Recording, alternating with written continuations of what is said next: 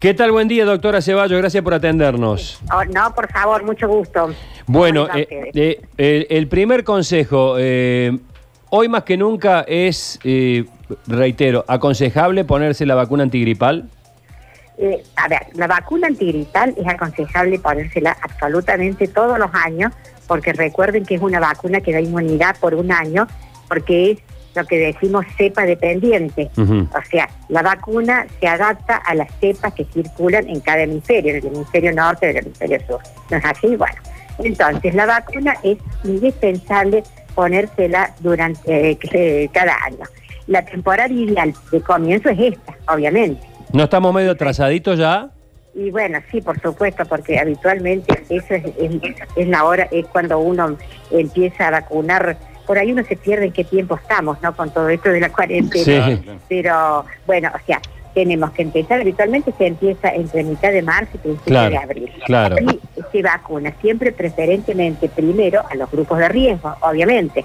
Los grupos de riesgo son los mayores, son los que tienen patologías cardíacas, diabéticos, renales, bueno, esos son todos los grupos de riesgo, los oncológicos, los niños, no olvidarnos por favor de, de la vacunación en, en los niños a partir de los seis meses, que si es la primera vez que se vacuna van con dos dosis, y si no, bueno, si ya se vacunaron el año pasado porque tiene dos años, eh, se le coloca una dosis año.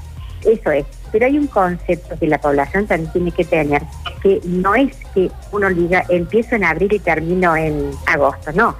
La vacunación puede recibirse durante todo el tiempo que pueda estar circulando el virus. Entonces hay años que nosotros hemos tenido circulación hasta fines de agosto. Por lo tanto, no es que tiene, lo ideal es empezar ahora, pero no tiene un- una fecha eh, justa de final. Mm.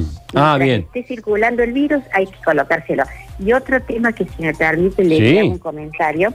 Eh, nosotros, en- a nivel de, de la vacunación oficial, ¿cierto? Tenemos la vacuna eh, trivalente. Sí. Bueno, pero recuerden, y no sé si algunas obras sociales lo están cubriendo, que existe la vacuna cuadrivalente. Sí. La diferencia con la vacuna cuadrivalente es que tiene dos cepas A y dos cepas B, mientras que la vacuna que nos colocamos trivalente tiene dos A y un B. Por Bien. ahí de pronto, eh, tal vez la gente, a lo mejor, las personas averiguando en su obra social, no sé si la cuadrivalente la cubrirán, pero es como para una información adicional que la gente la tenga. Y si la cubre usted, ¿cuál este, recomienda? ¿La cuadrivalente? Y sí, sí. Claro. La obra social se la... O sea, hay que vacunarse con la vacuna que está en el mercado. Claro, exacto, exacto. Eh, eh, Eso es lo más importante. El mensaje más importante es que hay que vacunarse con la vacuna que está en el mercado. Si de pronto usted sabe que su obra social le cubre la cuadrivalente y está en el mercado, bueno, se coloca la cuadrivalente. Pero si no, hay que... Usted vio que con todo este tema de las colas en los bancos, se vacunó a los jubilados en, la- Ujú. en las colas, ¿cierto? Ustedes Sí, lo sí. vieron a eso. Sí, sí. ¿Sabían? Sí. Bueno, o sea, hay que empezarse a vacunar porque hay otra problemática que no sé si la vamos a tener o no, pero que hay que pensarla, que el hemisferio norte tuvo coronavirus ahora, Sí. cuando está saliendo de su temporada invernal. Claro. Nosotros vamos a tener coronavirus junto con nuestra temporada invernal, lo cual cambia a lo mejor la situación, ¿no? Está bien. Hay Eh, gente que tiene un poco de resquemor con ponerse este tipo de vacunas por, este, que bueno, dicen que a veces te puede hacer un, un efecto ahí eh, raro y enfermarte peor. Conozco algunos casos. La recomendación Eh, igual siempre eh, es Se me ponérsela. fue la última parte, se me fue la última parte del comentario, no lo escuché. Que hay gente que tiene un poquito de resquemor en colocarse este tipo de vacunas, eh, porque bueno, hay veces que justo se, se la pusieron, por ejemplo, por primera vez y después les agarró neumonía. Eh, lo No. mismo, la recomendación siempre es ponérsela. A ver, recordemos una cosa, la vacuna es inactivada, por lo tanto es un virus que ha pasado por varios pasos. No es un virus activo, sino que es inactivada. Segundo, la vacuna, como cualquier otra vacuna, puede dar de pronto alguna reacción febril, dolor en el sitio de inoculación o enrojecimiento en el sitio de inoculación. O sea, la vacuna es total y absolutamente segura. No llega una vacuna al mercado que no ha pasado por muchas fases de estudio y es total y absolutamente seguro. Y ya que me dijo, me mencionó el tema de la neumonía, recuerden que nosotros tenemos en nuestro calendario nacional la prevención de la neumonía en adultos, en pediatría por supuesto, pero en adultos con la vacuna de neumococo.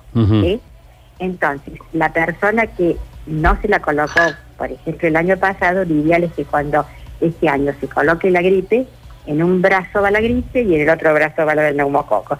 Es la que previene en los adultos la neumonía. Bien. Eh, ¿Tiene idea si hay stock? Porque hay algunas farmacias que, que carecen de, de la vacuna de hace, digamos que no fueron provistas. El- la verdad que ese punto lo, lo, deco- lo Bien, desconozco, bien. o sea, no les puedo decir nada de eso. Eh, el Estado sí la tiene, que es la que se estuvo colocando a los jubilados y todo lo demás, bueno, y se está distribuyendo. En las, vacu- las vacunas en la farmacia no sé si han llegado ya a todas las farmacias. Tenía entendido que en la esta semana, la semana de esta que empieza eh, hoy, se estarían distribuyendo durante esta semana. Bueno, doctor. me, Sí, me refiero a la cuadrivalente, ¿no? Sí. por supuesto. Doctora Ceballos, gracias por este contacto. Que tenga muy No, buen día. No, gracias a ustedes. Que tengan buenos días.